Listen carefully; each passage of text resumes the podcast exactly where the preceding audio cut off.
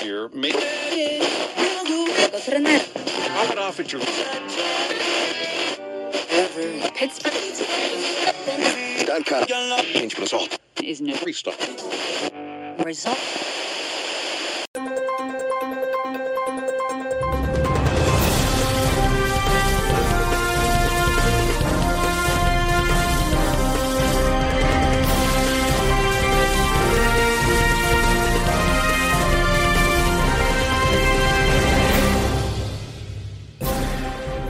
Seja muito bem-vindo, bem-vinda e bem-vinde à rádio Midcast Política. Eu sou Vitor Souza, falando diretamente do dia 27 de julho de 2023 e vamos juntinhos até o final da pauta de hoje, repercutindo e debatendo os principais fatos que ocorreram na última semana e que influenciaram no cenário da política nacional, segundo o nosso acurado time de editoria. E nos intervalos teremos aquela música de qualidade que você já está acostumado aqui na rádio Midcast Política. E hoje, para comandar o barco junto comigo nas ondas do podcast, temos ela, a rainha entre nove de cada dez ouvintes do Midcast, Ana Raíssa. Olá a todos. E completando aqui a nossa bancada de hoje, temos ele, o mais jovial aqui da nossa rádio, Rodrigo Hipólito. Olá, muito prazer estar aqui com vocês hoje. Quero dizer que eu tô aqui patrocinado por Lhama Piteiras. Recuse o pendrive, fume cigarros. E depois desse belo jabá de Rodrigo Hipólito aqui no início do nosso programa, vamos iniciar aqui com as nossas rapidinhas da semana.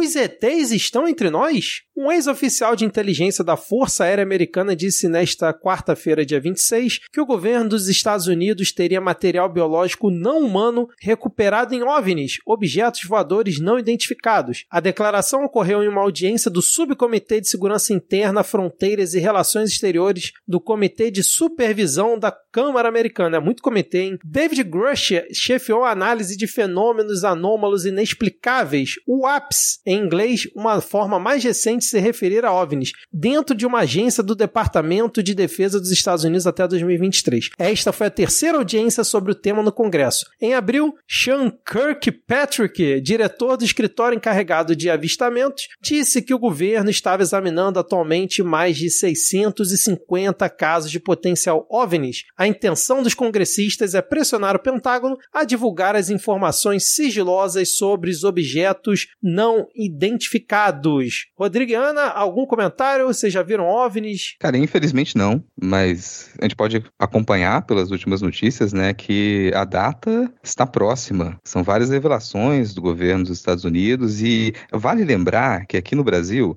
um dos poucos parlamentares que está engajado com a pauta de revelação de documentos sigilosos relativos a objetos voadores não identificados é o nosso grande senador Big Spin, senador Girão. Embora eu more muito perto da Chapada dos Veadeiros, que todos sabem é um portal para outra dimensão, nunca vi OVNIs. Conheço quem já viu. E toda vez que um americano vê um OVNI, você pode saber que eles estão escondendo alguma coisa, né? O que será? Eu passei o dia pensando nisso, assim. O que é que a gente não está vendo para eles estarem vendo objetos voadores não identificados? E assim, material biológico não humano pode ser vaca. Os, os OVNIs não, Adoram vaca? levam né? as vacas para estudar, adora vaca. Então, assim, se você tem uma vaquinha, se você tem um milharal, cuidado. Então fica aí o recado para o nosso agro brasileiro. Por falar em espaço, Kevin Spacey absolvido. O ator norte-americano Kevin Spacey foi considerado inocente nesta quarta-feira, 26, por um júri em um tribunal de Londres de acusações de crimes sexuais contra quatro homens. Após mais de 12 horas de deliberação, o júri absolveu o ator norte-americano vencedor do Oscar de nove acusações, incluindo agressão sexual, levar uma pessoa a se envolver em atividade sexual sem consentimento e levar uma pessoa a se envolver em atividade sexual com penetração. Apesar disso não significar que o artista não tenha cometido os atos, os fãs levantaram uma grande campanha pedindo a sua volta à série House of Cards. Com as acusações de assédio e agressão sexual vindas de colegas de produção da série, o ator foi demitido da produção em novembro de 2017. Agora imagina Frank Underwood concorrendo com Trump, né? Um acusado de vários crimes sexuais e o outro de simplesmente tentar dar um golpe e derrubar a democracia dos Estados Unidos. Vai ser uma bela corrida, hein? E de crimes sexuais também. É verdade. Eu acho um escárnio. Recentemente a gente teve o Brandon Fraser que ganhou um Oscar depois de ter sua carreira enterrada por ter sido vítima de crime sexual, né? Ele denunciou e foi meio jogado para escanteio. Então, quando você pega um cara que foi absolvido, mas que venha dizer, ah, não significa que ele não tenha cometido os atos, e as pessoas começarem automaticamente a fazer campanha para retomar uma série, me leva a acreditar que as pessoas geralmente, por mais que, que o escândalo tenha feito ele ter sido demitido da produção e tal, as pessoas não levam a sério crime sexual, né? As pessoas não levam a sério que isso é crime e que, as, e que existem vítimas. Eu achei péssimo. É uma série que eu não acompanhava e eu tomei um total horror, assim, depois. Primeiro que era, né, mais política, pra quê? Mas, embora eu acreditasse na época que era muito boa e tudo, mas eu achei terrível. Achei terrível essa. Automaticamente parece que estavam só esperando, assim, ah, tava muito feio defender ele, agora que tá menos feio, vamos defender. Cara, no Twitter, para mim, isso é uma oportunidade para bloquear perfis. Então você passou lá com algum perfil defendendo o Kevin Space, bloqueia. E eu já tô na campanha de Kevin Space inelegível para qualquer papel. Barbie golpista. O ex-presidente Michel Miguel Temer entrou no clima do filme Barbie, lançado na última quinta-feira 20, e fez uma postagem nas redes sociais. Nela, o ex-presidente aparece de terno rosa dentro da famosa caixinha dos produtos da linha da boneca. A embalagem tem a marca Ken Temer. Mas a postagem que havia sido feita no Twitter e no Instagram foi deletada menos de 24 horas depois das suas redes sociais, ainda no domingo 23. Entre as críticas e piadas, internautas enviaram comentários como Barbie golpista, enquanto o post ainda estava no ar. Já pensou se vira moda? É, o pior é que virou moda, né, cara? A quantidade de político tentando engajar com a campanha da Barbie gerou algumas coisas vexaminosas, tipo o João Campos, que ele resolveu faz, ter postagens nas suas redes trocando prefeito por perfeito. Oi, eu vi. E, é, se coloca como príncipe. E assim, Oi. não assistiu o filme, né? Não assistiu, não vai assistir. Ô, Rodrigo, João Campos é namorado de quem mesmo? Tabata Amaral. Seria Tabata e João Campos a Barbie e o Ken da política brasileira? Please no, God. É a bonequinha de Barbie liberal. A Barbie liberal. Tem Barbie golpista, agora Barbie liberal. E a Barbie fascista, né? Que é a das flores. Matel de olho no Brasil. Cada país com a Barbie que merece. Jean Willis versus Eduardo Leite. O ex-deputado federal Jean Willis apagou a publicação em que criticava o governador do Rio Grande do Sul, Eduardo Leite, por manter as escolas cívico-militares. Na quarta-feira, dia 26, a Justiça do Rio Grande do Sul atendeu o pedido do Ministério Público do Estado e determinou a remoção da postagem. Na publicação, feita em 14 de julho, Jean Willis escreveu que gays com homofobia internalizada em geral desenvolve libido e fetiches em relação relação ao autoritarismo e aos uniformes. Hoje, o tweet não estava mais visível no perfil de Willis. A multa diária fixada pela justiça, caso houvesse descumprimento da decisão, era de 100 mil reais. Segundo a coluna de Lauro Jardim, Jean Willis não deve mais, ao menos por enquanto, assumir um cargo no governo federal por indicação de Lula e de Janja. Apesar da SECOM ter informado oficialmente no dia 13 que o ex-deputado iria auxiliar no planejamento das ações da pasta, o movimento não deve se concretizar. Tão tampouco há previsão de que o Iris seja alocado na EBC, um destino que também chegou a ser cogitado para ele na semana passada. O motivo do recuo do governo, vocalizado por Paulo Pimenta, é justamente a repercussão do ataque que o Iris fez a Eduardo Leite. Eu acho o Jean Willis assim, não é das minhas figuras favoritas, né? Eu acho esse marcetiburismo da política não me, não me agrada. Mas foi o único cara com coragem para cuspir em Jair Bolsonaro, né? E agora agora sim, também achei um, um, ato corajoso dele. Entendo, mas não concordo. O governo bota ele na geladeira por causa disso, mas errado ele não tá. Não sei, cara. Eu acho que tem modos de. diversos modos, inúmeros modos, vários caminhos, incontáveis maneiras de criticar o Eduardo Leite. Inclusive, o, as atitudes dele que podem refletir uma homofobia, mas ir direto por uma, um certo tipo de diagnóstico que ele faz nesse caso, acho que não é o caminho, assim. Você vai fazer uma crítica e a sua crítica é toda voltada para diagnosticar a homofobia internalizada do sujeito, quando tem uma série de ações concretas do governo dele que elas merecem ser explicitadas. E num retorno do Jean Willis ao cenário nacional, eu acho que ele tem muita coisa para agregar, para trazer para gente na discussão política atual, e isso era uma coisa que ele não precisava ter feito nesse momento dessa maneira. Criticar o Eduardo Leite, sim, e tem muitas formas de fazer isso. Então não, não acredito que foi o melhor caminho. Ainda mais no momento em que se aventava a participação dele na comunicação do governo. Talvez, se a participação dele fosse em outra pasta, tivesse um outro foco, ele ainda continuasse a ser um nome cotado nesse momento. Mas logo para a pasta de comunicação, ele dá um deslize de comunicação, que não é um deslize, novamente, não é um deslize de crítica, mas o modo como foi feito é um deslize de comunicação que para o governo não é interessante. Quer dizer, não é interessante para alguém com o um nome oficialmente no governo realizar esse tipo de crítica a governadores e governadores eleitos. Então, nesse sentido, eu acho que o, o Jean Willis ele deslizou assim. Embora ainda acredite que ele está retornando à política nacional agora e a gente ainda vai continuar a ouvir falar dele, espero, de modo mais positivo positivo. Feriado no PL. O ex-presidente Jair Bolsonaro, do PL, mandou um, abre aspas, abraço hétero, fecha aspas, ao vereador paulistano Fernando Holliday, durante um evento de filiação do parlamentar ao PL, ocorrido nesta terça-feira, dia 25 de julho, na Câmara Municipal de São Paulo. A filiação dele, porém, foi articulada por Valdemar Costa Neto e Valdemar, presidente do PL, e não por Bolsonaro. Momentos antes, Holliday havia dito que a imprensa chamava Bolsonaro de racista e homofóbico, mas que o ex-presidente estava filiando um aliado negro meio viado. Vamos ouvir a fala do próprio paulistano Fernando Holliday. Agradecendo mais uma vez, então, a presença de todas essas autoridades. E quem diria, hein, presidente Bolsonaro? A imprensa sempre dizendo que o senhor é homofóbico, racista, aqui filiando um negro meio viado, né? Mandar um abraço hétero pro Holiday aqui.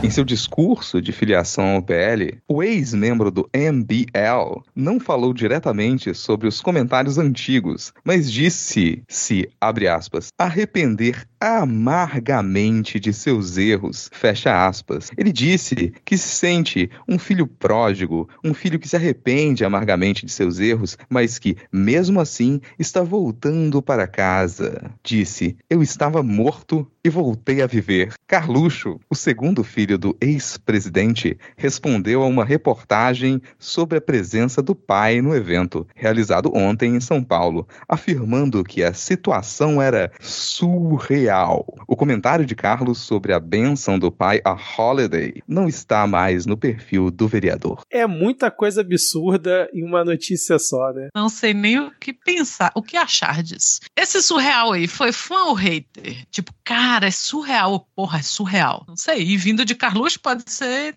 qualquer. Até, sei lá, tá falando de OVNIs, né? Oh, com certeza, deve estar preocupadíssimo. O material biológico não humano, inclusive dos OVNIs, pode ser do Carluxo.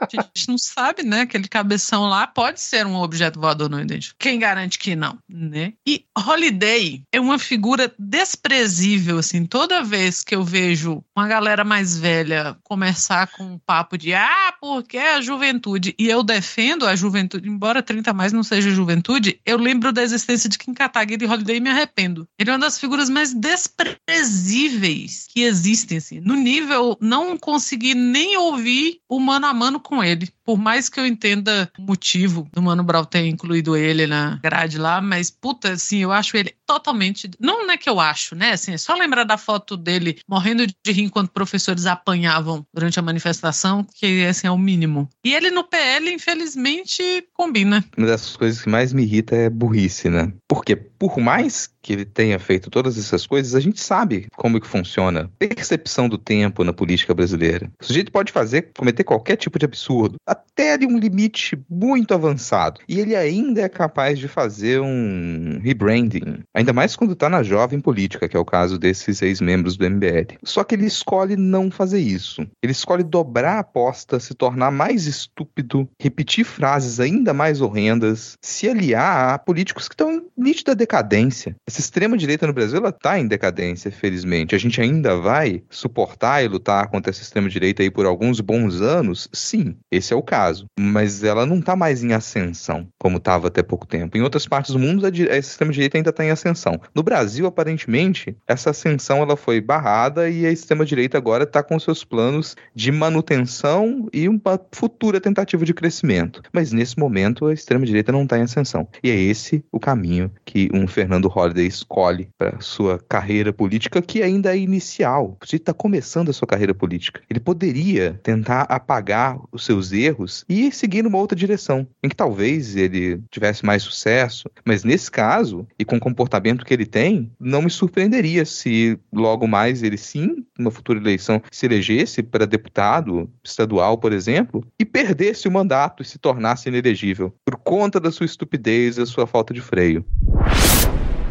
Memorial da Covid. A ministra da Saúde, Nízia Trindade, anunciou hoje que o governo federal vai criar um memorial para prestar solidariedade às vítimas e lembrar os erros cometidos na pandemia que levaram o Brasil a superar 700 mil mortes por Covid-19. Aspas para ela, como falei do Holocausto, e tem sido uma marca dos museus de Holocausto e espaços de democracia em todo o mundo nos países que viveram a ditadura, aqui no Ministério da Saúde e já com decisão do governo, nós teremos um memorial da Covid e teremos uma política de memória desse triste tempo, falou a ministra. A declaração foi feita durante palestra na reunião anual da Sociedade Brasileira para o Progresso da Ciência em Curitiba. Eu acho que é o mínimo, do mínimo, do mínimo que a gente pode oferecer em homenagem às 700 mil mortes pela Covid-19 e como forma da gente jamais esquecer o que esse governo genocida do Bolsonaro fez com o país durante a pandemia. Concordo, já atira uma para frente ali que é muito provável que esse memorial ele tem que ser protegido de agressões, tá? Ah, sim, é só lembrar que teve uma manifestação logo no início da pandemia dos profissionais de saúde aqui na Praça dos Três Poderes e um cara foi lá bater nas enfermeiras, né? Qualquer coisa a gente bota o Zé Gotinha na porta que aí já afasta a galera, né? A galera já sai correndo. Ou pode colocar aquele Zé Gotinha bombado, né? Pra Sim. quebrar a galera na porrada. O Zé Gotão. Zé Gotão. Zé Gotão. José, José Gota.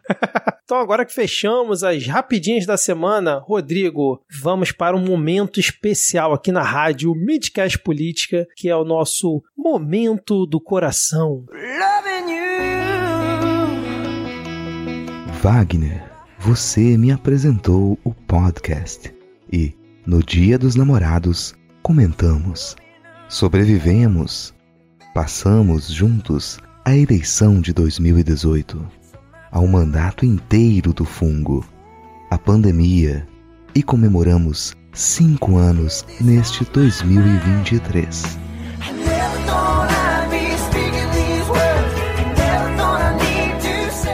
No ano passado, quando juntamos tudo na mesma casa, você me mandou um recado através do Midcast. Eu não esperava e ouvi nas vozes da bancada, abre aspas, Sansil, o Wagner, te ama, fecha aspas, exclamação. Pensa em uma ouvinte com bochechas vermelhas. Fui eu. Digam para o Wagner que ele tem sido o melhor companheiro da vida. Que eu desejo que sejamos sempre sábios para enfrentarmos as adversidades juntos. Que sejamos sempre amáveis um com o outro para criarmos nossos meninos Vincent e Calvin e nossos felinos Hobbs e Jazz. Amo Wagner e amo ouvir o Midcast na companhia de Wagner. Exclamação.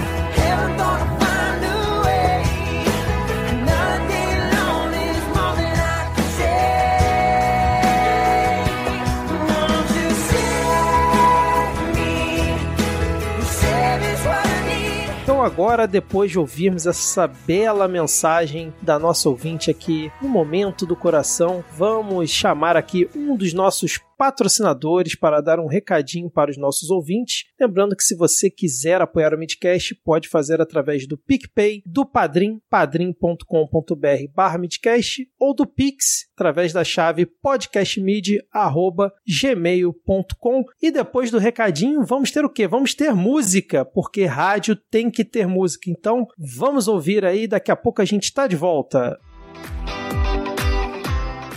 Eu sou a Verena e apoio o Midcast porque eles me fazem me sentir acolhida. Os últimos anos foram muito difíceis e o Midcast, ao mesmo tempo que se indignava com as coisas que também me indignavam, me fazia rir, tornando tudo um pouco mais suportável.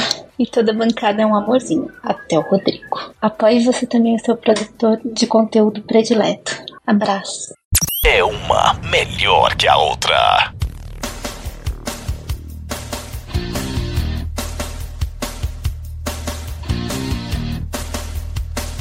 Investigar não faz mal. Investigar não faz mal. Investigar não faz mal. Investigar não faz mal. Nunca teve decoro, mas tem um capachão pra movimentar seus milhão. O Cid é meio estranho com esse cabelo, já chamava muita atenção. E a medida da postinha foi melhor que o da Arminha. Ainda tem gado que corre com arma na mão. E agora o chorãozinho não tancou o jumentinho. É melhor correr pro gastro da constipação. Impave do colosso vai sair do fosso e ainda vou manter meu afã. Impave do colosso quer ver o bozo preso amanhã. Impave do colosso vai sair do fosso e ainda vou manter meu afã. Impave do colosso quer ver o bozo preso amanhã. Investigar não faz mal. Investigar não faz mal. Investigar não faz mal. Investigar não faz mal. Investigar não faz mal. Investigar não faz mal. Investigar não faz mal. Investigar não faz mal. Nunca teve decoro, mas tem um capachão pra movimentar seus milhão. O Cid é meio estranho com esse cabelo, já chamava muita atenção. E a medida da postinha foi melhor que o da Arminha. Ainda tem gado que corre com arma na mão. E agora o chorãozinho não tancou o jumentinho. É melhor correr pro gastro da constipação. Impave do colosso vai sair do poço e ainda vou manter meu afã. Impave do colosso quer ver o bozo preso amanhã. Impave do colosso vai sair do poço e ainda vou manter meu afã. Impave do colosso quer ver o bozo preso amanhã. Investigar não faz mal. Investigar não faz mal. Investigar não faz mal. Investigar não faz mal. Investigar não faz mal. Investigar não faz mal. Investigar não faz mal. Investigar não faz mal. Investigar não faz mal. A gente toca e você gosta. Momento faz o L. Você vai lá e faz o L. Faz o L. E esse negócio do faz o L? Faz o L, caralho! Dá um sorriso e faz o L. Vamos começar aqui esse nosso momento faz o L com o nosso correspondente quase internacional, Diego Esquinelo. A Secretaria Nacional do Consumidor, Senacom, começou nesta segunda-feira, 24, o Renegocia, ponto de exclamação, o mutirão nacional para negociação de dívidas de consumidores que estão enfrentando dificuldades financeiras. O programa do Ministério da Justiça complementa o Desenrola, com foco em consumidores com dívidas de, de modo geral, não apenas bancárias. A iniciativa vai até o dia 11 de agosto, com atendimento presencial nos órgãos de defesa do consumidor de todo o país, PROCONs, Ministério Público, Defensoria Pública e associações. Outra alternativa é a consulta online pelo portal consumidor.gov.br. De acordo com o governo federal, qualquer consumidor que tenha dívidas em atraso pode participar do mutirão, que não terá limite de valores ou de renda. Um dos principais enfoques da iniciativa é a prevenção ao superendividamento. Dá um sorriso e faz o L. Ana e Rodrigo, o que, que vocês acharam de mais essa iniciativa aí do governo? Foi para isso que vocês fizeram L, o governo finalmente tirando o país aí, os endividados da lama, assim como Ciro Gomes previu há quatro anos atrás, cinco anos atrás, sei lá. Agora Lula, imitando uma belíssima ideia de Ciro Gomes, vai salvando os super endividados do país. Essa poderia facilmente ser uma manchete de algum, sei lá, blog do PDT. Eu tô realmente impressionada desde a semana, da semana passada ou retrasada que a gente falou dele, né? Des, dessa proposta do, do governo e Ciro Gomes segue calado. Mas é assim, é, foi dele. Esses dias eu li que só o Nubank colocou mais de um milhão de brasileiros no. sujou o nome de mais de um milhão de brasileiros por dívidas de menos de 100, 100 reais. Não, jamais e... o Nubank faria isso. Essa startup, Mas... essa empresa maravilhosa, essa roxinha. Além de a roxinha, a roxinha arrochou a galera. Desculpem o trocadilho. E, cara, como bem disse o Lula esses dias, e é uma coisa que a minha avó falou a vida toda, que pobre só tem um nome. E por pobre a gente inclui classe média para baixo. A gente só tem um nome. E é por isso que a minha avó, tal qual Lula também disse, que quem deve é rico, o pobre não deve. E se deve, não dorme tem isso, né? Essa ideia muito inovadora. Às vezes, hoje em dia, eu tenho escutado alguém falar ou alguém twitta assim: ah, porque tem dívidas que você não paga, dívida com banco é só não pagar. Isso não vale quando a única coisa que você tem, seu, que você tem é seu nome limpo. Entidades, né, como bancos, e aí temos, né, desde bancos mais tradicionais até o roxinho e bancos digitais, que colocam o nome da pessoa, né, na dívida por causa de dívidas de menos de 100 reais, eu acho muito válido. De verdade, assim, eu acho que é aquele aquele tipo de política que não, não tem que acabar, porque é o tipo de coisa que atrasa a vida do ser humano. Cara, às vezes você não consegue, sei lá, alugar casa pra você morar, porque tem lá e a dívida é lá, sei lá, 50 reais. Hoje em dia não se perde mais cheque, né? Mas já aconteceu comigo. Uma vez foram consultar meu CPF e falou: a senhora está com um cheque de 50 reais pendurado. E que cheque é esse? Ninguém sabe, porque eu não usava cheque. Veja você. Então imagina hoje em dia com, com banco digital, a gente, né, a população está muito mais bancarizada, então eu acho uma medida muito importante. Eu acho que é uma daquelas questões que só um governo que olha para o povo mesmo poderia pensar, sabe? É uma coisa que Alckmin jamais pensaria se o Alckmin ainda fosse do mal, né? Mas agora que a Alckmin viu para o lado do amor, talvez.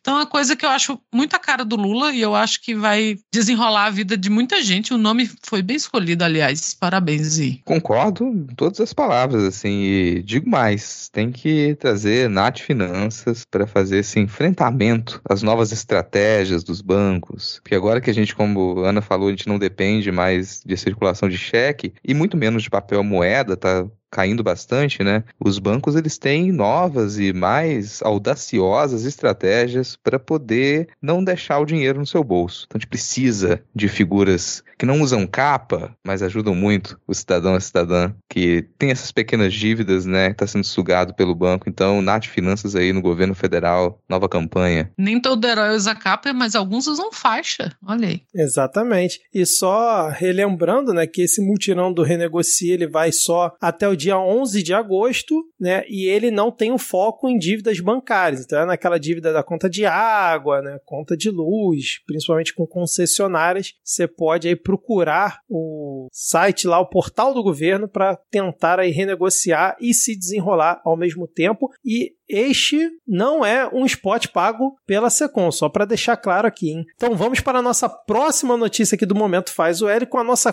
correspondente Tupá Guerra.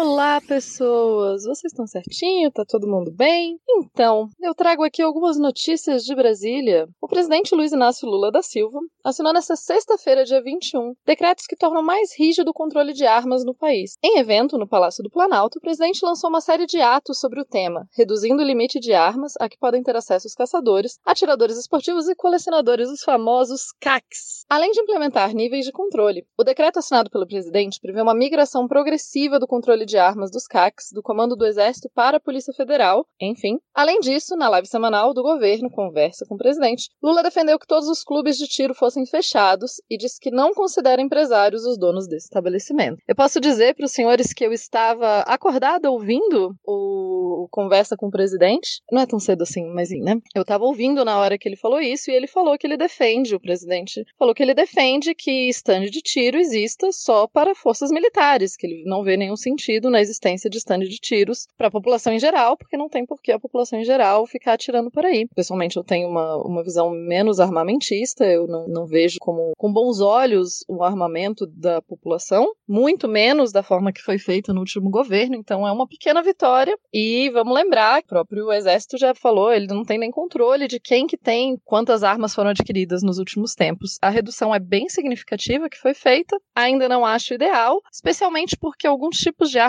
tinham sido liberadas para a população em geral, que eram antes armas de uso exclusivo das Forças Armadas, é, especialmente armas que penetram tipo mais de uma pessoa, né? Então, o tiro. Essas armas, no fim das contas, ficaram que quem já tem pode usar, mas elas voltam a ser exclusivas das Forças Armadas. Ninguém mais pode comprar. Então, é um meio do caminho que não é ideal, mas já que a gente não pode ter o ideal, a gente vai ter que aproveitar e ficar com o mínimo. É isso. Dá um sorriso e faz o L. E aí, quero começar aqui pelo Rodrigo, porque eu sei que ele está com hora aqui hoje. Rodrigo, o que você achou dessas novas regras sobre armas, aí, principalmente nesse controle, reduzindo o número de armas é, com pessoas comuns, vamos dizer assim, né? pessoas físicas, tentando ali dar um, um freio nos clubes de tiro? Como é que você achou mais essa iniciativa aí de Flávio Dino, que não esquece de ninguém, e do próprio Lula, né? Eu achei fraca, ser bem honesto, assim. Eu achei fraca. Eu acho que, dado a escala do problema do, de circulação de armas, legal e ilegalmente pelo país que a gente herdou do último governo, as, as propostas elas têm que ser um pouco mais ousadas com relação a isso. Mas você tem um, um, ali um muro no governo atualmente que é o ministro da Defesa, né? Porque o Múcio, ele tá ali para defender o,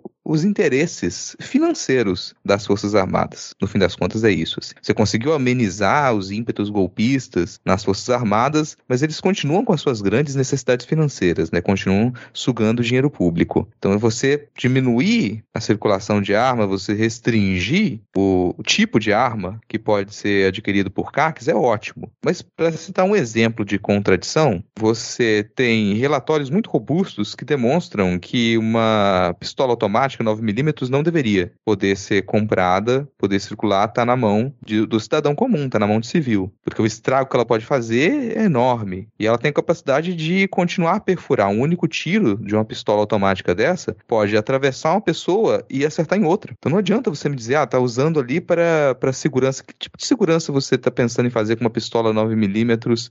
É para caça? Caçador com 9mm? Não, não faz muito sentido. Tava liberada a compra dessa pistola. Não tá mais. No entanto, as pessoas que adquiriram esse armamento, elas não vão ter que devolver. Então você cria uma situação com essas novas normas que é um tanto contraditória. Você afirma de um lado que esse tipo de armamento só pode ser usado pelas forças policiais e de outro você permite que as pessoas que compraram esse armamento no governo Bolsonaro permaneçam com essas armas. Mas se o uso é restrito, por que, que elas não, não vão devolver, não é? Isso é, é tem esses detalhes que mostram esse embate, essa dificuldade ali de enfrentar as Forças Armadas com essa figura, né, na proteção ali dos interesses financeiros das Forças Armadas, que é o Múcio. Então é muito bom de um lado, porque a gente consegue começar a modificar esse cenário horrível que a gente pegou com relação à distribuição de armas, mas ainda é muito pouco. Eu não sei se a Ana vai comentar essa notícia, mas quando você vê a quantidade de armas que era permitido, né? Porque na reportagem que a gente está lendo aqui, era muito absurda a quantidade de munição e armas que a pessoa podia ter, né? Caçadores era até 30 armas, sendo 15 de uso restrito e 5 mil munições por arma de uso permitido e mil munições de uso restrito por ano. Então o decreto agora diminuiu para 5 armas, né? E vedada ali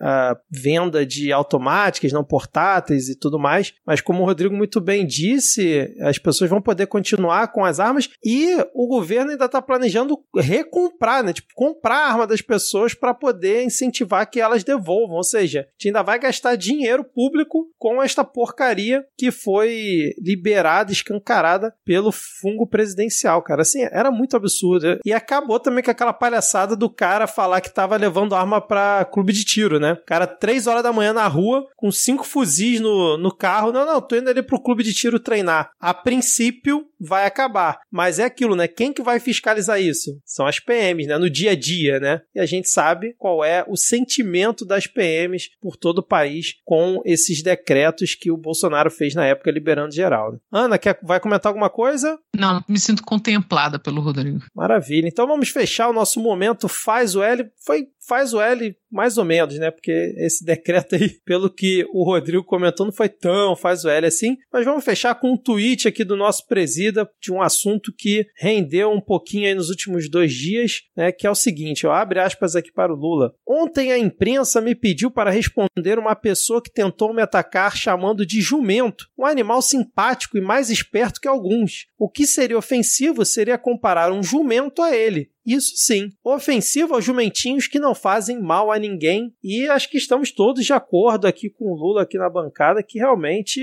jumento tem que ser elogio e não tentativa de xingar alguém, né? Qualquer pessoa que já viu um filhote de jumento sabe que não tem como xingar alguém chamando de jumento. A coisa mais fofa do mundo é o filhote de jumento. E digo mais, tem um vídeo que se você procurar no YouTube um filhote de jumento deitado numa rede, Gente, por favor, é a melhor coisa que você vai ver, assim, ó, o filhotinho de jumento na rede, balançando, feliz e contente. É um dos melhores tipos de cachorro.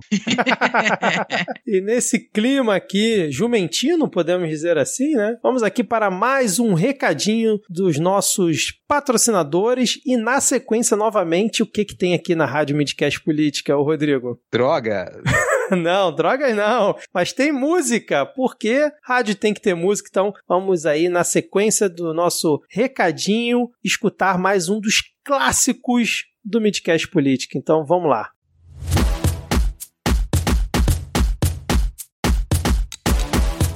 Você, ouvinte do Midcast, está sentindo falta de alguma coisa legal para ler? Então, ó, presta atenção, anota aí que ouvinte do Midcast tem cupom de desconto. Tem cupom de desconto na editora Jandaíra e tem cupom de desconto na Miramar Livros também. Então, vá lá na Miramar Livros ou no site da editora Jandaíra e coloque o cupom Midcast para ganhar 13% de desconto nas suas compras. Olha só que legal, hein? Agora, melhor do que Prime Day, hein?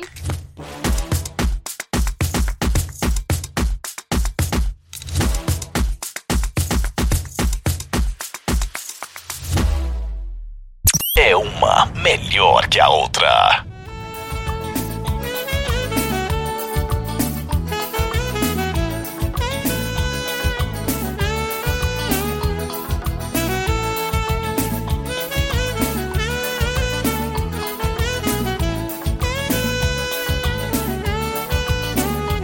Nojento surtou, chilique porque Simone de terno ajuda o PT. Janones em chamas, o caos da campanha, mesmo sem ciranha, tem FHC, vai de branco ou vermelhinho. O que for nos eleger só subir mais um pontinho. Dia 30 da PT. Oh, oh. Pode até gritar com TSE. O Lula tá na frente, essa gente vai vencer. Aguarda o pontapé. Rolou. Cê pode até gritar com TSE. O Lula tá na frente, essa gente vai vencer. Adeus pro pangaré.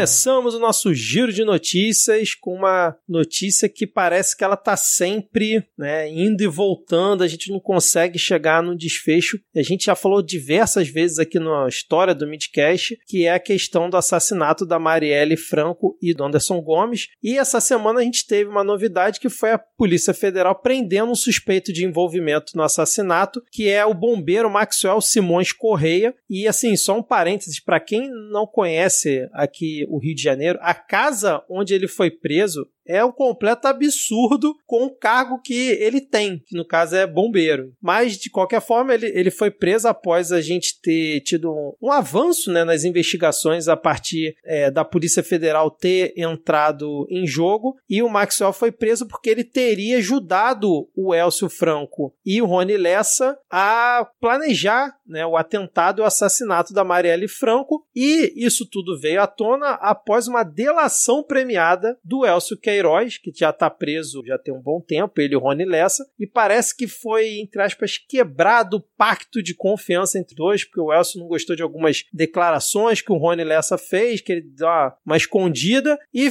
ficou puto e resolveu delatar e o acordo de delação foi homologado e a partir disso a gente teve essa nova operação. Queria saber como é que vocês viram isso. A gente andou pro lado, andou para frente. Vocês acham que o Rony Lessa pode ser que resolva falar alguma coisa agora? Como é que vocês viram esse ponto da investigação? Eu acho muito muita coincidência assim. Marielle foi assassinada, Jair foi eleito, as investigações quase não caminharam, Jair perde as eleições. Até delação premiada a gente tem, né? Será que o vizinho do Rony Lessa tinha a ver com isso? Tenho minhas apostas, mas não vou falar porque o jurídico tá me olhando já ali. É, eu acho que dá para repetir a fala do Flávio Dino em uma entrevista, que ele foi perguntado sobre isso, né? Sobre essa possível relação, se houve algum desinteresse nas investigações durante os últimos seis anos, ou até uma ação mais direta para embarrear as investigações. Ele respondeu que ele não pode afirmar isso, mas algumas coisas são factuais. E um fato é que a Polícia Federal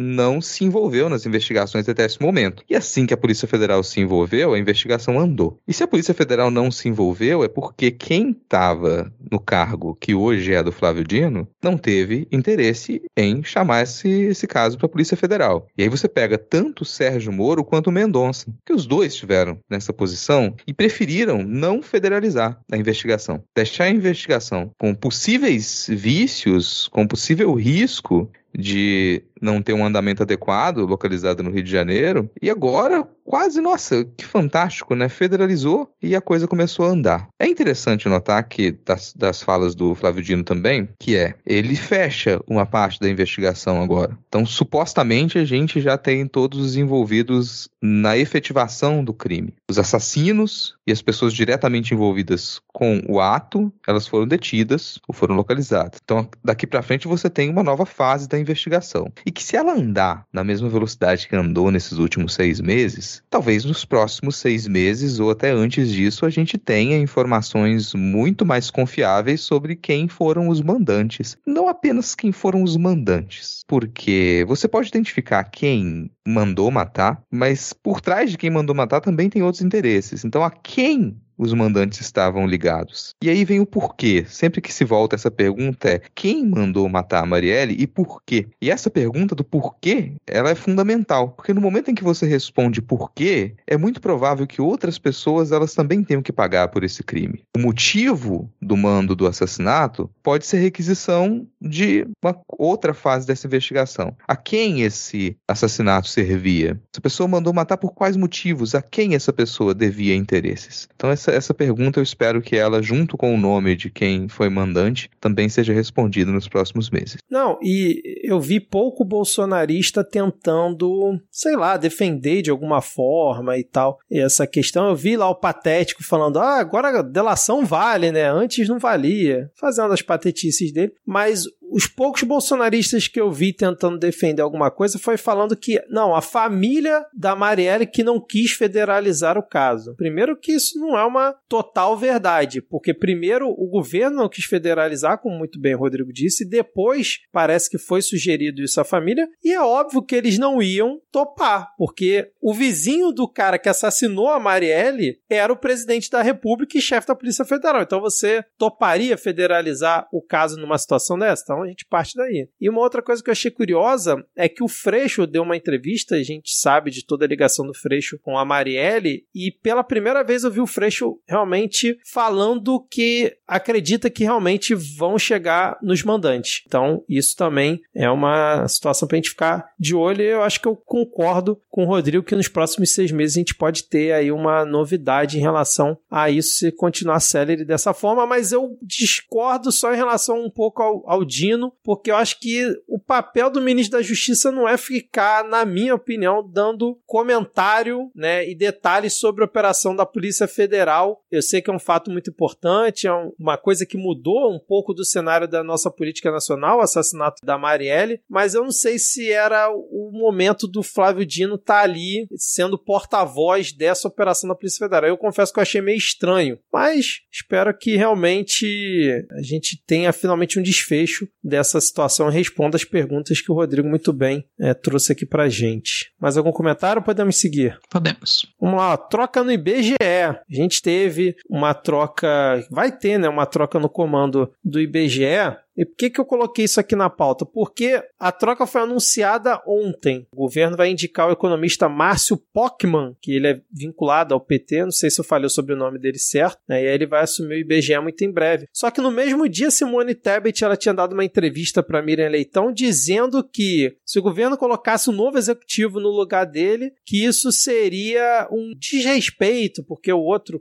cara que estava no comando ainda tinha que terminar lá o serviço dele, tudo mais. E aí logo na sequência o governo foi lá e indicou o cara. E aí muita gente já veio alimentar, né, principalmente parte da imprensa que gosta ali da terceira via de, olha que absurdo que fizeram com a Tebet. A Tebet tinha que pedir para sair do governo porque não pode ficar dessa forma, sendo desrespeitada, não ter autonomia. E aí hoje a Simone Tebet disse que está de boa, não tem problema nenhum, pelo menos publicamente, né? Disse que vai acatar qualquer nome que venha do governo. E eu achei curioso, não sei o que, que vocês pensam, que assim, o Lula resolveu lá indicar esse sujeito, sei lá por quê, tem os motivos dele. Mas a imprensa vir falar que ele passou por cima da Simone Tebet na indicação, que ele tinha que consultar a Simone Tebet antes, eu achava que isso era uma prerrogativa do presidente, né? Agora tem que consultar ministro, né, se o nome que vai para o IBGE é o correto ou não para entrar. Eu nem concordo com as falas históricas que esse cara tem, não. Mas vocês concordam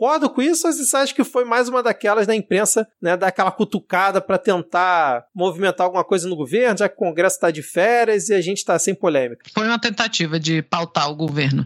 Recentemente o Lula falou, né, que toda vez que ele ia almoçar, que ele ligava a televisão, a Globo tinha mudado o ministro dele. Cara, a mídia, ela quer muito que o Lula pague pela frente ampla, assim, né? Ela quer o Lula para marionete, ela quer, quer movimentar ali os seus escolhidos, né? Ó, oh, que absurdo que fizeram com a Tebet, agora ela tinha que pedir para sair. Ela vai deixar, ela vai pedir pra sair da onde? Ela tinha até aspirações, como a gente comentou aqui, assim que ela foi indicada ministra, a gente sabia que sabe o que ela quer ali. Então, é a, a mídia tentando pautar, aí já vão uns papagaios de pirata na, na onda, e aí parece que é uma grande. Ai, ali dentro ficou um grande desconforto entre a Tebet e o Lula, mas eu acredito nela de que não, tá, a gente aceita o nome que vier. Também não conhecia o Pac-Man aí, e já não gostei. Mas, né, também, se a, se a Tebet não vai dar pitaco, não serei eu. Gente, vocês, eu não vou nem comentar, vocês me desculpem, eu vou ter que me ausentar da gravação, porque eu assumi um, um freela aqui no açougue do supermercado aqui do lado para cantar a redução do preço da carne. Então, infelizmente, eu vou ter que ir lá fazer, gravar esses anúncios agora. Vou deixar vocês aqui nesse momento com o restante das notícias, né? Mas foi um, um inenarrável prazer participar dessa transmissão aqui da Rádio Midcast Política. Espero voltar em outras oportunidades. Então, muito obrigado e até a próxima. Um abraço, Rodrigo. Muito obrigado. Falou. Bom, depois dessa saída aí do Rodrigo, deixa eu só complementar esse ponto, né? Que uma coisa que eu achei muito, vou dizer doida, né? Mas eu achei, no mínimo, complicada de crítica passada que esse Pac-Man, muito bem, Ana. Gostei muito do Pac-Man. Eu só vou chamar de Pac-Man se ele vier aqui no futuro em outras notícias. É que em outubro de 2020 ele criticou o Pix porque, segundo ele, o Banco Central dava mais um passo na via neocolonial. Aí ele botou assim: ó, na sequência vem a abertura financeira escancarada com o real digital e a sua conversibilidade ao dólar, condição perfeita ao protetorado dos Estados Unidos. Fecha aspas. Sim, realmente tem essa ideia do real digital, de transformar né, o Pix como uma coisa internacional, mas eu acho que ele viajou um pouco aqui. Muitas palavras, né? É, exatamente. Só, só isso. Ele, quando era presidente presidente do IPEA na gestão da Dilma defendeu que tinha que ter cobrança de 60% de alíquota de imposto de renda para quem tem renda superior a 50 mil reais. Teve ali algumas polêmicas em relação a demissões no IPEA, na época que ele era lá o diretor, e outras coisitas mais. Vamos ver como é que vai ser o Pac-Man aí no comando do IBGE, mas eu concordo com quem criticou que parte da imprensa, na época que o IBGE estava sem fazer o censo, na época do Bolsonaro, no apagão que o IBGE teve, teve, muita gente ficou meio que calada e agora, de repente, se arvorou para tentar defender a Tebet nessa situação. Né? Já sabemos quem é a escolhida da mídia caso haja um racha para as eleições presidenciais, né? Aliás, sempre, sempre foi ela, né? A, a Globo só se só embarcou no, na frente ampla depois que a Tebet vestiu branco. Exatamente, o, branco, o famoso branco. É. Então vamos agora seguir com o nosso giro de notícias.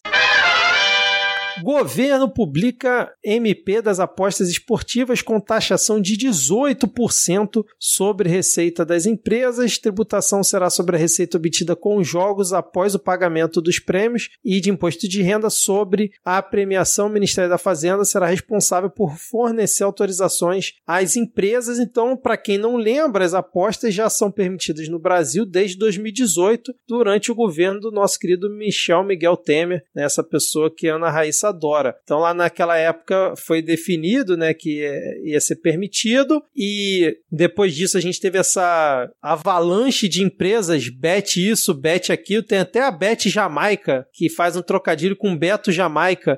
Eu não sei se é uma piada, só de uma propaganda, ou se realmente existe a Bet Jamaica. Eu confesso que eu não procurei, mas eu passei por um outdoor outro dia. Então, assim, a gente tem bet de tudo quanto é tipo, a gente tem lá esses esquemas que não sei se vocês estão acompanhando no Campeonato Campeonato Brasileiro, que já teve gente presa, tá tendo uma investigação enorme, né, que elas acabam sendo utilizadas para isso, mas a gente realmente tem uma situação que essas empresas atualmente meio que estão é, atuando ilegalmente, porque a lei de 2018 sancionada pelo Temer, né, a MP na época, ela nunca foi regulamentada. Então o que o governo está trazendo agora é justamente regulamentar as apostas esportivas e eles estão calculando que vão conseguir arrecadar cerca de 2 bilhões de reais já em 2024. E aí, desses 18% né, que seriam taxados né, a, a receita obtida com os jogos, 2,55 iriam para o Fundo Nacional de Segurança Pública, 0,82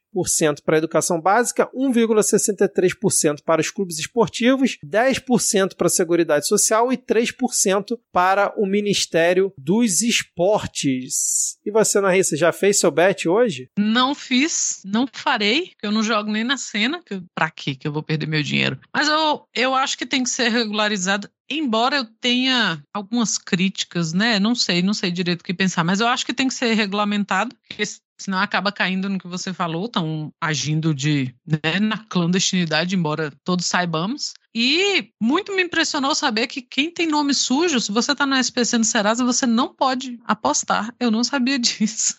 Ou seja, não vai ser daí que você vai tirar o pé da lama. Mas eu acho que tem que ser regularizado, tem que ser regulamentado, como tudo também é o que eu penso em relação a outras coisas, inclusive outras coisas que causam vício também, mas vocês tenham cuidado, né? Essa vontade de ficar rico fácil não leva ninguém a lugar nenhum, mas assim, seria mais cedo ou mais tarde até que acontecer. Então eu acho que faz bem. Eu acho que essa ligação não é você colocar uma porcentagem aí que vai para cada lado, incluindo o Ministério do Esporte. É uma forma tanto de, de sabe, ver a coisa com outros olhos, né? Com, ah, é, é esporte, não é coisa de viciado. E de fortalecer o próprio Ministério do Esporte, porque a gente sabe que ele é um ministério que vai e volta às vezes, né? Aí, assim como a criação de concurso, esses dias saiu a, a aprovação para vagas de concurso e o Silvio Almeida falou, o ministro falou que era uma forma de fortalecer, de tornar um, uns ministérios indeléveis. Eu acho que é um, para o Ministério do Esporte enquanto instituição é uma boa também. Então tá certo e rolar mesmo. É, e além dessa que a Ana falou, né, dessa proibição para quem tá com nome sujo, que eu confesso que, óbvio, eu concordo que tem que ter essa proibição, mas é mais agentes tendo acesso ao cadastro de pessoas que estão com nome sujo na praça. Então, tipo, a Beth Jamaica lá, ela vai ter que ter acesso de alguma forma, porque ela vai ter que proibir por CPF que a pessoa não pode fazer aposta. E daqui a pouco começa a vir uma parceria, sei lá, de uma empresa hum. de limpe seu nome, né? BMG, BMG Bet. Ao mesmo tempo que você, imagina, faz a sua aposta, você renegocia sua dívida e parcela em não sei quantas vezes pagando juros, aí você pode passar a apostar. É Brasil, eu não duvido que surja alguma coisa desse tipo, tá? Novo mercado com base nisso, mas enfim. Não mas, duvido também. Mas além disso, a gente, com essa MP, que tem ali a sua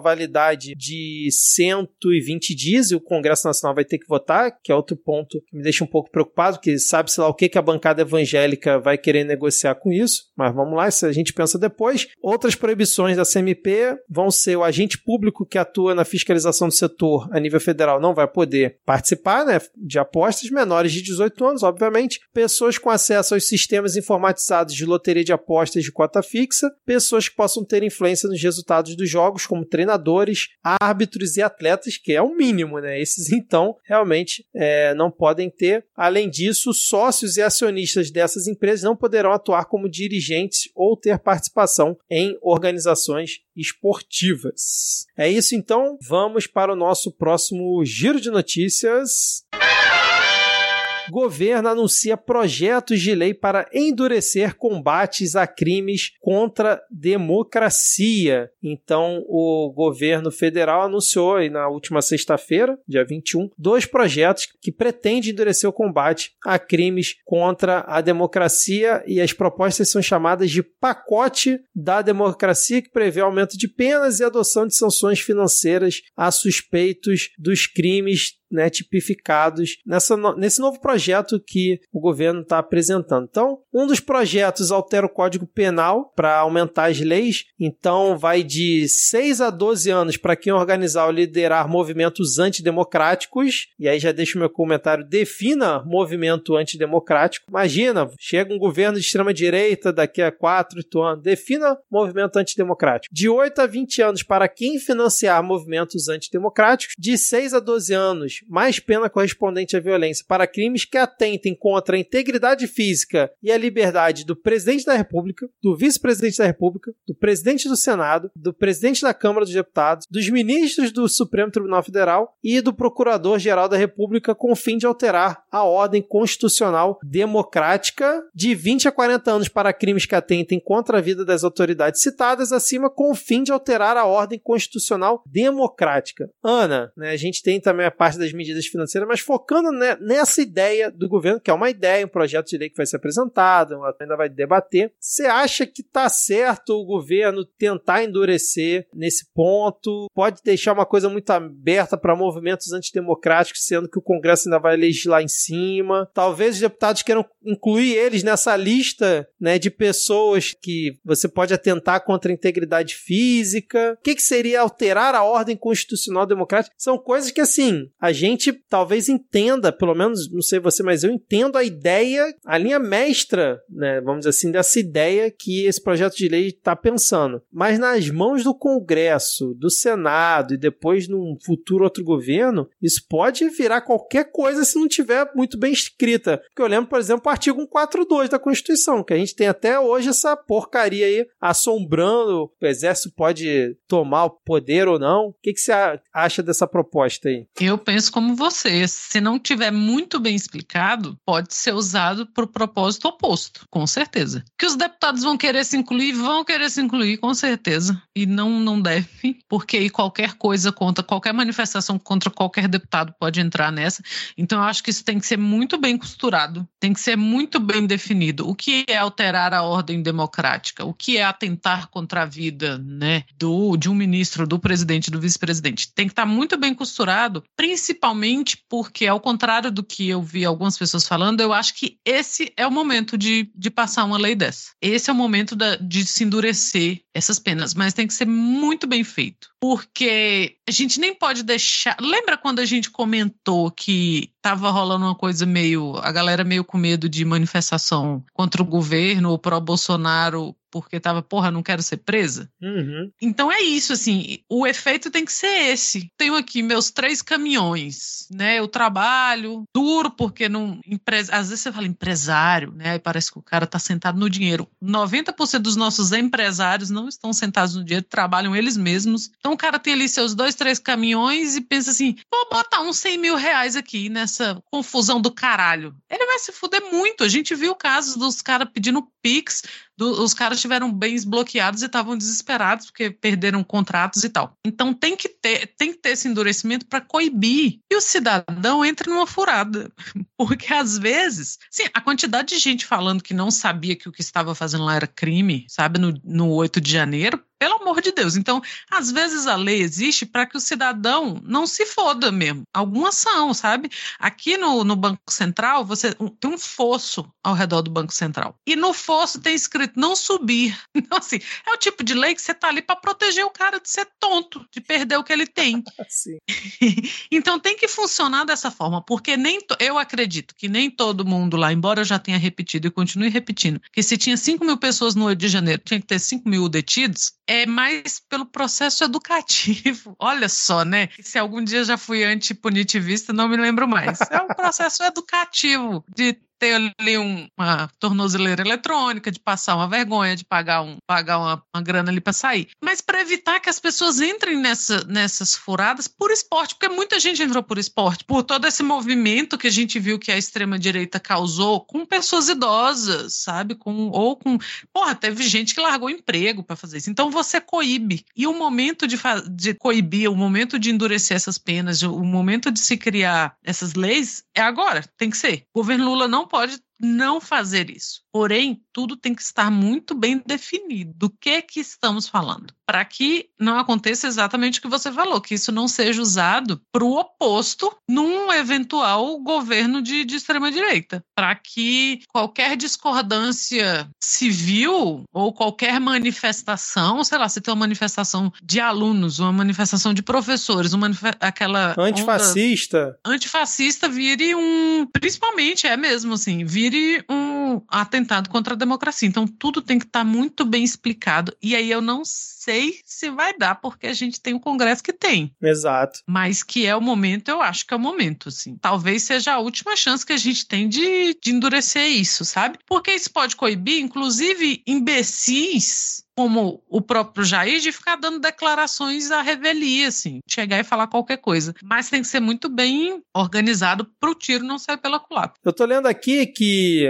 a versão atual do Código Penal prevê pena de reclusão de 4 a 8 anos para quem tentar, com emprego de violência ou grave ameaça, abolir o Estado democrático de direito, impedindo ou restringindo o exercício dos poderes constitucionais. Foi aquela lei que entrou no lugar da Lei de Segurança Nacional, que era da época da ditadura. Além disso, a gente tem pena de reclusão de 4 a 12 anos, além da pena correspondente à violência, para quem tentar depor por meio de violência ou grave ameaça o governo legitimamente constituído. Mesmo esse texto atual, que é meio genérico e na época foi muito criticado, mas que a gente até falou aqui que era um avanço enorme em relação à Lei de Segurança Nacional, para mim, no meu entendimento de leigo, fica mais claro do que por exemplo, liderar, financiar movimentos antidemocráticos. Como eu falei, a gente entende a ideia, mas pode ficar um negócio muito vago. E aí, por exemplo, tapa no Xandão. Não concordo que alguém vá lá tentar dar um tapa no Xandão, no filho dele ou quem quer que seja. Mas isso poderia ser considerado um evento que poderia dar seis anos de reclusão para a pessoa, porque pela proposta né? Se você fizer um crime que atente contra a integridade física de um desses membros, você poderia ser enquadrado nisso. Então, assim, realmente tem que estar muito bem amarrado isso tudo, para como a Ana Raíssa comentou, ser o momento exato, porque realmente 8 de janeiro não pode ficar como, né, foi, ah, foi um evento que, ah, beleza, aconteceu e nada de prático foi feito feijoada. depois disso. É, nada acontece feijoada. Não pode, mas realmente eu vejo assim com um pouco de preocupação essa proposta que provavelmente ainda vai passar por muita discussão, ou não, né? Dependendo do que o Arthur Lira queira fazer. E aí, além dessa questão da pena, dentro dessa proposta, né, um juiz pode bloquear as contas e apreender os bens de uma pessoa, abre aspas, quando houver indícios suficientes de autoria ou de financiamento de crimes contra o Estado Democrático de Direito em uma decisão de ofício, ou seja, sem solicitação prévia de outro órgão como a Polícia Federal ou o Ministério Público. Isso também é uma coisa muito preocupante que a gente tem de juiz nosso belo judiciário, né? Somente juiz bolsonarista, juiz que inventa, tira decisão, você sabe de onde, para meter uma canetada bloqueando e aprendendo bem de alguém que está liderando um movimento de crítica ao governo, seja ele qual for, ou algo aleatório, não custa. Vamos, vamos continuar acompanhando esse tema porque acho que a gente ainda vai voltar a ele para criticar ou elogiar, que vai ser discutido no Congresso. Certo, Ana? Certo, vamos, a gente vai estar de olho aqui aqui. Exatamente. Agora vamos para o nosso último giro de notícias.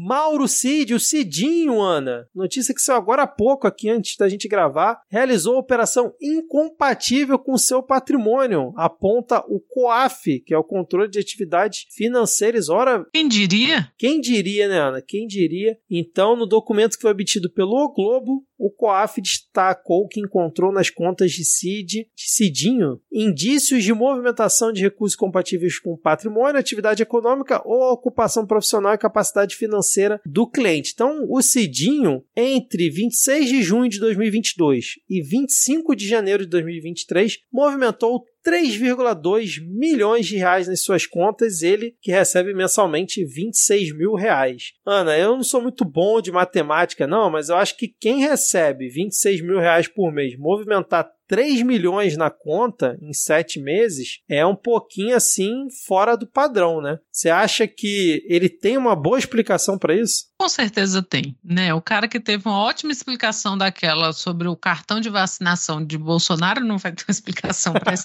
Com certeza tem. Ou a mulher dele tem também, que ela também é ótima de, de explicações. Lembrando que era o cara que pagava o cartão de crédito da amiga da Michelle em dinheiro vivo, né? Se em dinheiro vivo ele já fazia bagaço, imagina aí no, nas transferências, no Pix que o chefe dele criou. Então, assim, a, eu acho que criou-se, até pela própria figura de Cidinho, uma ideia meio espalhafatosa dele, meio marafona, de que ele é meio imbecil, sabe? O cara que corre para agradar o chefe. Opa, vamos fazer aqui um golpe de Estado para agradar o chefinho e tal. Mas não é. A gente tem que lembrar que ele é militar de família. Sim. o pai dele é militar. Então tem toda essa, essa questão. Embora uma coisa não exclua a outra, né? Talvez ele não seja só um idiota puxa-saco. Uma Mauro Cid, embora a gente fale muito, principalmente por causa do medo e delírio, a gente fala muito do, do Olha a Faca, né, do Patrick. O Mauro Cid, para mim, a figura, se eu tiver que fechar o olho e desenhar o Mauro Cid, vai, sair o capachão da TV.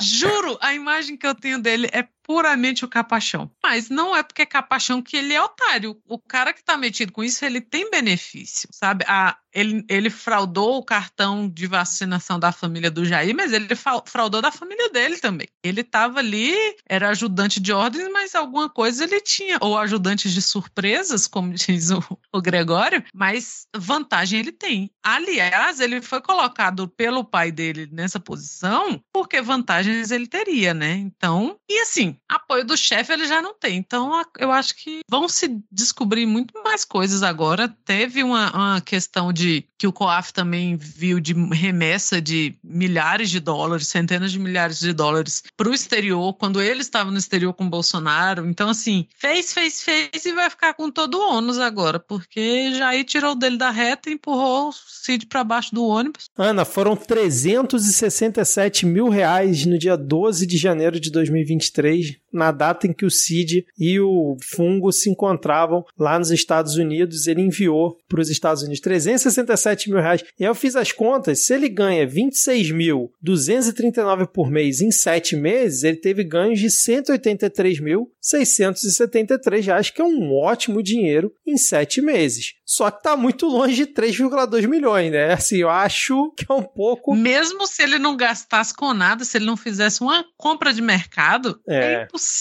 Exato. Tá um, um, pouquinho fora, fora da média aí. Exatamente. Ele vai ter que ter muito rendimento, muito, vender muito carro, igual o Queiroz, sei lá, para poder explicar isso aí. E também, Ana, o COAF nesse seu relatório, mostrou que Jair Bolsonaro recebeu 17,2 milhões de reais por meio de transações de Pix de 1 de janeiro a 4 de julho deste ano. E segundo o órgão de inteligência, os valores se referem provavelmente, entre aspas, à campanha de arrecadação feita por Bolsonaro para pagar as multas que recebeu durante o seu governo, como a de circular na rua sem máscaras durante a pandemia de Covid-19. Realmente, no início do ano, ele fez uma campanha divulgada por muita gente para justamente, vamos dizer assim, ajudar o Bolsonaro a pagar essas multas. E a galera realmente doou. E se for realmente, Ana, 17 milhões de Pix dos patriotários, eu realmente, assim, cara. Oh, desiste. Tem mais o que dizer dessa galera. Se a sua mãe, seu pai, sua tia, alguém da sua família doou, fez um pix pro Jair, desiste dessa pessoa. assim, ai, será que algum dia meu tio vai voltar a ser uma pessoa razoável? Nunca foi. Pode desistir. Pelo amor de Deus. Eu não duvido. Eu não duvido. Inclusive, nessa campanha, teve gente de esquerda fazendo doação. Ah, não é ah, vou Sério, doar teve? 13 centavos. Fazer piada. Pra fazer piada, vou doar 13 centavos. Não foram os 13 centavos que fizeram chegar em 17 milhões. Mas, gente, pelo amor de Deus, não engaja numa porra dessa. Ah, mas aí vai criar um volume de coisa que eles vão ter que declarar e só vai dar trabalho. Só vai dar trabalho, não. Deu 17 milhões de reais. Então, que assim, não é uma joia das Arábia. Também não é, não é uma caneta tinteiro direito, né? mas é dinheiro. E eu não duvido não, viu? E falar assim, ah, é Pix. COAF falar, não, foi de Pix aí dos patriotários. Eu acredito, infelizmente. Pois é, cara. E aí você imagina, a pessoa faz um Pix, sei lá, de quantos reais, para poder ajudar um cara que tem salário no PL, tem três aposentadorias, tem lá, sei lá quantos imóveis, família toda empregada em cargo público, para ajudar Compra imóvel no dinheiro vivo. Exatamente, para ajudar o cara a pagar multa porque o Xandão foi malvadão, né? O Dória foi malvadão, que é surreal. Isso. Patético recebeu grana. O próprio, eu não lembro, o Moro teve uma época também dessa aí que tava se movimentando. E a galera dá. É. Não, não tem uma das Kardashian que, ah, fulano é a única da família que não é bilionária, falta não sei quantos milhões de dólares, vamos fazer uma vaquinha. Sério? Rolou isso? Rolou, o ser humano é sem noção. Eu acho que foi a própria plataforma que bloqueou essa campanha, mas ela tava recebendo recebendo já bastante dinheiro. Então, assim, o ser humano é sem limites. É por isso que você tem que regulamentar a aposta. Porque se com Pix a galera faz isso, você imagina com a aposta. Exatamente, cara. Assim, não dá nem pra talvez falar que não, aproveitar essa onda do Pix aí pro Jair pra pagar uns, né, umas coisas que estavam devendo para ele, faz um Pix ali no meio do bolo. Não, não, foi para ajudar na campanha, né? Porque seria mais fácil de, de rastrear. Ele só é, gosta de dinheiro vivo. Então, eu realmente acredito. Deve ter sacado cada centavo disso aí. chegando com um carro forte né, na, na agência. Não, vim sacar aqui 17 milhões de Pix, mas realmente eu também não duvido não, Ana, que as pessoas tenham feito essa chuva de Pix pro Jair e realmente concordo com você. Se você conhece uma pessoa que fez um Pix pro Jair, não tem mais volta. Essa pessoa está completamente perdida, não dá. Viva seu luto, viu? Porque Viva seu luto, exatamente. E Ana, encerramos aqui o nosso giro de notícias da rádio Midcast Política. Antes da gente fechar, você tem alguma dica de leitura? Uma dica de série aqui para os ouvintes? Já foi assistir Barbie? Como é que. não fui assistir Barbie. Como as pessoas que acompanham o Twitter lá estão vendo, eu, eu estava de mudança, né? Tanto que tô- tirei umas férias forçadas do Midcast. E ainda não fui, mas irei amanhã. Amanhã é o dia de ver Barbie e final de semana irei ver Oppenheimer, porque não vou ficar por fora do, do hype. Então a minha dica é essa: assista Barbie e assista Oppenheimer. Ver um filme comprido em preto e branco de três horas, às vezes faz bem. Vão por mim. Então é isso, encerramos aqui mais uma edição da nossa rádio Midcast Política. Espero, ouvinte, que você tenha curtido mais este episódio. E em breve voltamos aqui no Midcast Política. Então, Ana, vamos dar tchau para os ouvintes. Tchau, tchau. Até a Tchau, próxima. tchau, ouvinte. Valeu. Até a próxima.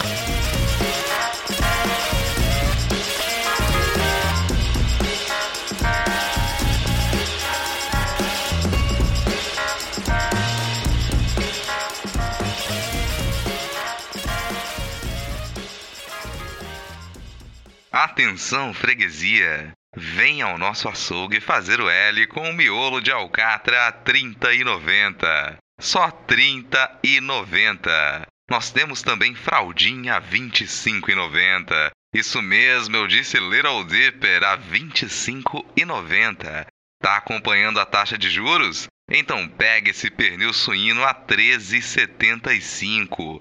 Pernil suíno só 13,75. Tem lagarto a 31,90, patinho a 29,90 e o marreco quen